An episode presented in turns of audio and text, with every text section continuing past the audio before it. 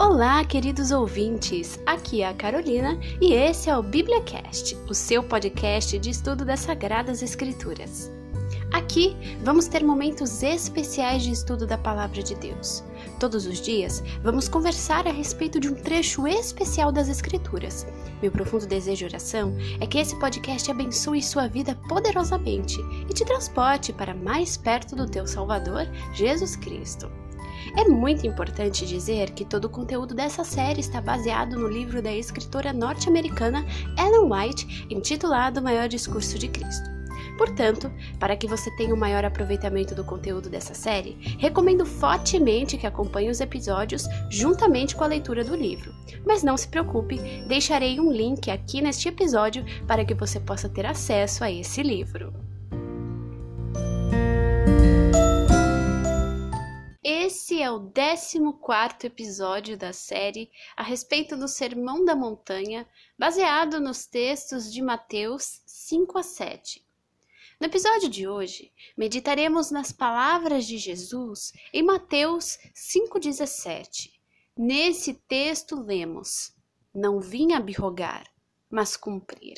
Nesse episódio, iniciaremos uma nova fase do Sermão da Montanha e aprenderemos um pouco mais a respeito da espiritualidade da lei. Fora Cristo que, por entre trovões e relâmpagos, proclamara a lei no Monte Sinai a glória de Deus, qual fogo devorador, repousara no cimo do monte, e este tremera ante a presença do Senhor. As hostes de Israel, prostradas por terra, haviam escutado em temor os sagrados preceitos da lei. Que contraste com a cena sobre o Monte das Bem-aventuranças! Sobre um firmamento estival, sem som algum a quebrar o silêncio, senão o cântico dos pássaros, Jesus desenvolveu os princípios de seu reino. Todavia, aquele que naquele dia falava ao povo em acentos de amor, estava-lhes desvendando os princípios da lei proclamada no Sinai. Ao ser dada a lei, Israel, degradado pela servidão no Egito, necessitara ser impressionado com o poder e a majestade de Deus. No entanto, ele não menos se lhes revelou como um Deus de amor. Em Deuteronômio, capítulo 33, versículos 2 e 3, lemos: O Senhor veio de Sinai e lhe subiu de Seir. Resplandeceu desde o monte Parã e veio com dez milhares de santos. À sua direita havia para eles o fogo da lei. Na verdade, ama os povos. Todos os seus santos estão na tua mão postos serão no meio, entre os teus pés, cada um receberá das tuas palavras. Foi a Moisés que Deus revelou sua glória naquelas admiráveis palavras que têm sido a acariciada herança dos séculos. Em Êxodo, capítulo 34, versículos 6 e 7, lemos: Jeová, o Senhor, Deus misericordioso e piedoso, tardio em iras e grande em beneficência e verdade, que guarda a beneficência em milhares, que perdoa a iniquidade e a transgressão e o pecado. A lei dada no Sinai era a enunciação do princípio do amor, a revelação feita à terra da lei do céu foi ordenada pela mão de um mediador, proferida por aquele por cujo poder o coração dos homens podia ser posto em harmonia com os seus princípios. Deus revelara o desígnio da lei quando declarara a Israel: Ser-me-eis homens santos. Leia Êxodo 22, 31. Mas Israel não percebera a natureza espiritual da lei e com demasiada frequência sua professada obediência não passava de uma observância de formas e cerimônias em vez de ser uma entrega do coração à soberania do amor. Quando Jesus, em seu caráter e sua obra, apresentava aos homens os santos, generosos e paternais atributos de Deus e lhes mostrava a inutilidade de meras formas cerimoniais de obediência, os guias judaicos não recebiam nem compreendiam suas palavras. Achavam que ele se demorava muito ligeiramente nos reclamos da lei.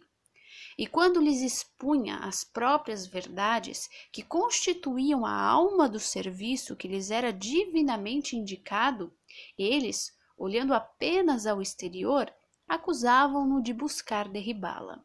As palavras de Cristo, conquanto proferidas com serenidade, eram ditas com uma sinceridade e poder que moviam o coração do povo. Em vão apuravam o ouvido à espera de uma repetição das mortas tradições e exações dos rabis. Eles se admiravam da sua doutrina porquanto os ensinava como tendo autoridade e não como os escribas. Leia Mateus 7:29. Os fariseus notavam a vasta diferença entre sua maneira de instruir e a de Cristo. Viam que a majestade a pureza e beleza da verdade, com sua profunda e branda influência, estavam tomando posse de muitos espíritos. O divino amor do Salvador, sua ternura, para ele atraíam os homens. Os rabis viam que por seus ensinos era reduzido a nada todo o teor das instruções por eles ministradas ao povo.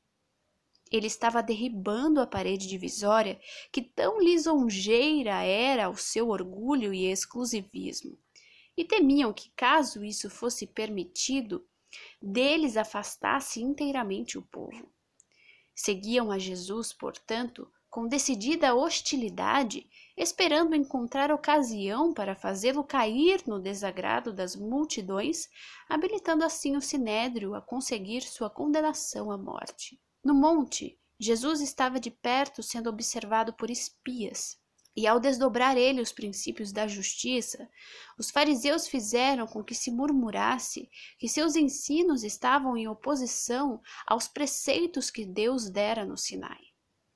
O Salvador nada dissera para abalar a fé na religião e nas instituições que haviam sido dadas por intermédio de Moisés, pois todo o raio de luz que o grande guia de Israel comunicara a seu povo fora recebido de Cristo.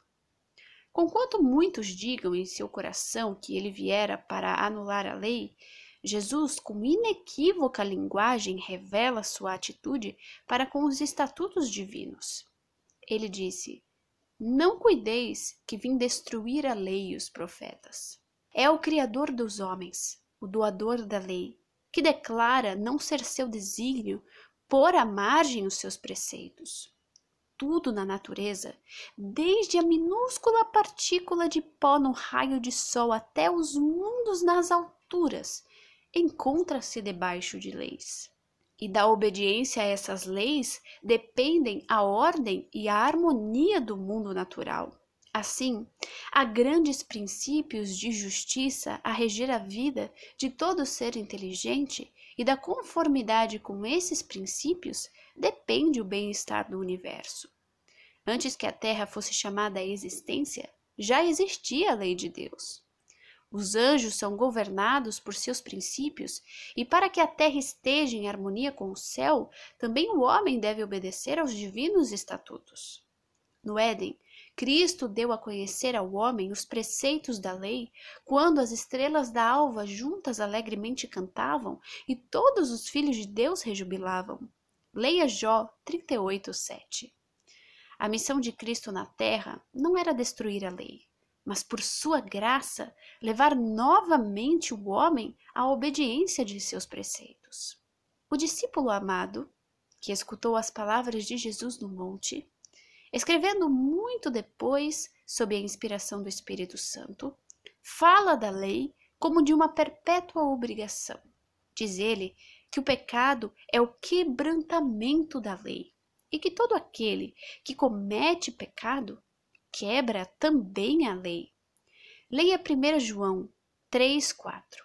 João torna claro que a lei a que ele se refere é o mandamento antigo que desde o princípio tivestes. Leia 1 João 2,7. Ele fala da lei que existia na criação e foi reiterada no Monte Sinai. Falando da lei, Jesus disse: Não vim abirrogar, mas cumprir. Jesus emprega aqui a palavra cumprir no mesmo sentido em que a usou quando declarou a João Batista seu desígnio de cumprir toda a justiça. Leia Mateus 3,15, isto é, encher a medida do reclamo da lei, dar um exemplo de perfeita conformidade com a vontade de Deus. A missão de Jesus era engrandecer a lei e a tornar gloriosa ou ilustre. Leia Isaías 42, 21.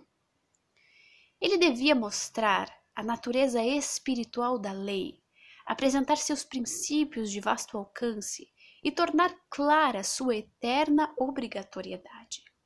A divina beleza de caráter de Cristo, de quem o mais nobre e mais suave entre os homens não é senão um pálido reflexo, de quem Salomão, pelo espírito de inspiração, escreveu: Ele traz a bandeira entre dez mil. Sim, ele é totalmente desejável. Leia Cantares, capítulo 5, versículos 10 a 16. De quem Davi, vendo-o em profética visão, disse: Tu és mais formoso do que os filhos dos homens. Leia Salmos 45, 2. Jesus, a expressa imagem da pessoa do Pai, o resplendor de sua glória, o abnegado redentor, através de sua peregrinação de amor na terra, foi uma viva representação do caráter da lei de Deus. Em sua vida se manifesta que o amor de origem celeste, os princípios cristãos, fundamenta as leis de retidão eterna até que o céu e a terra passem, disse Jesus. Nenhum jota ou um tio se omitirá da lei sem que tudo seja cumprido. Por sua própria obediência à lei, Cristo testificou do caráter imutável da mesma e provou que, por meio de sua graça, ela podia ser perfeitamente obedecida por todo filho e filha de Adão. Ele declarou no monte que nem o pequenino J seria omitido da lei até que tudo se cumprisse. Tudo quanto diz respeito à raça humana, tudo quanto se relaciona com o plano da redenção. Ele não ensina que a lei deva ser abrogada, mas fixa o olhar no mais remoto horizonte humano e assegura-nos de que até que esse ponto seja atingido, a lei conservará sua autoridade de modo que ninguém julgue que sua missão era abolir os preceitos da lei. Enquanto o céu e a terra durarem, os santos princípios da santa lei de Deus permanecerão. Sua justiça, como as grandes montanhas, leia Salmos 36, 6, continuará fonte de bênção, difundindo torrentes para refrigerar a terra. Visto a lei do Senhor ser perfeita e, portanto, imutável, é impossível aos homens pecadores satisfazerem por si mesmos a norma de sua exigência. Foi por isso que Jesus veio como nosso redentor. Era sua missão, mediante o tornar os homens participantes da natureza divina, pô-los em harmonia com os princípios da lei celestial quando abandonamos nossos pecados e recebemos a Cristo como nosso Salvador, a lei é exaltada. Pergunta o apóstolo Paulo: anulamos, pois, a lei pela fé? De maneira nenhuma. Antes, estabelecemos a lei. Leia Romanos 3, 31. A promessa do novo concerto é: Porei as minhas leis em seus corações e as escreverei em seus entendimentos. Leia Hebreus 10:16. Conquanto o sistema de símbolos que apontava para Cristo como o Cordeiro de Deus que devia tirar o pecado do mundo havia de passar com sua morte, os princípios de justiça contidos no Decálogo são tão imutáveis como o trono eterno. Nenhum mandamento foi anulado, nem um J ou um tio foi mudado. Os princípios que foram dados a conhecer ao homem no paraíso como a grande lei da vida existirão imutáveis no paraíso restaurado. Quando Éden volver a florir na terra, a lei divina do amor será obedecida por todos debaixo do céu. Para sempre, ó Senhor, a tua palavra permanece no céu. São fiéis todos os seus mandamentos. Permanecem firmes para todo sempre. São feitos em verdade e retidão. Acerca dos teus testemunhos soube desde a antiguidade que tu os fundaste para sempre. Leia o livro de Salmos, capítulo 119, versículo 89 e versículo 152, e o capítulo 111 do mesmo livro de Salmos, versículos 7 e 8. Qual é o teu relacionamento com a lei de Deus, caro ouvinte? A mensagem do episódio de hoje tem como propósito desconstruir o ensino errado de que a lei não faz parte do evangelho da graça. Que o mesmo Jesus que apregou as bem-aventuranças naquele monte desconhecido não é o mesmo que proclamara a lei no Sinai. Aqueles que assim creem se esquecem de que Deus não muda. O soberano Deus não pode contradizer suas próprias palavras. Jesus é o mesmo hoje, amanhã e eternamente. Aleluia por isso, querido ouvinte. E porque Ele é o mesmo sempre, podemos crer em Suas palavras e agir em conformidade com seus ensinos. A lei é a manifestação do amor de Deus, porque sem lei jamais poderíamos conhecer a Cristo. Você já agradeceu a Deus pela lei? Ela é motivo de gratidão, pois ela nos leva àquilo de que mais necessitamos de um Salvador.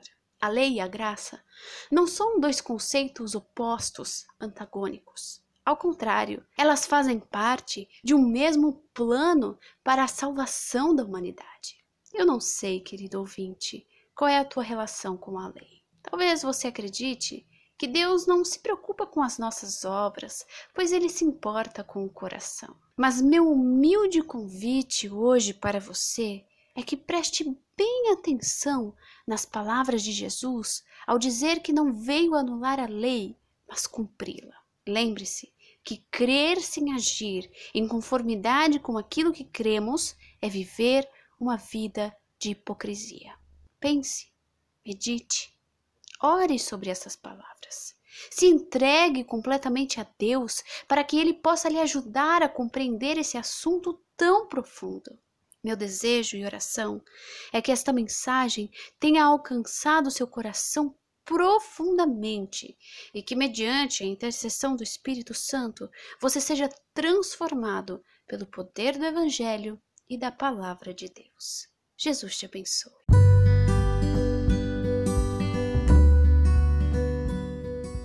Esse foi mais um episódio do BíbliaCast. Gostou dessa mensagem ou ficou com alguma dúvida? Entre em contato através das redes sociais do BibliaCast que eu deixarei aqui na descrição. Não se esqueça de compartilhar essa mensagem com outras pessoas para fazer parte dessa corrente missionária em favor da pregação urgente do Evangelho. Vejo vocês no próximo episódio. Até lá!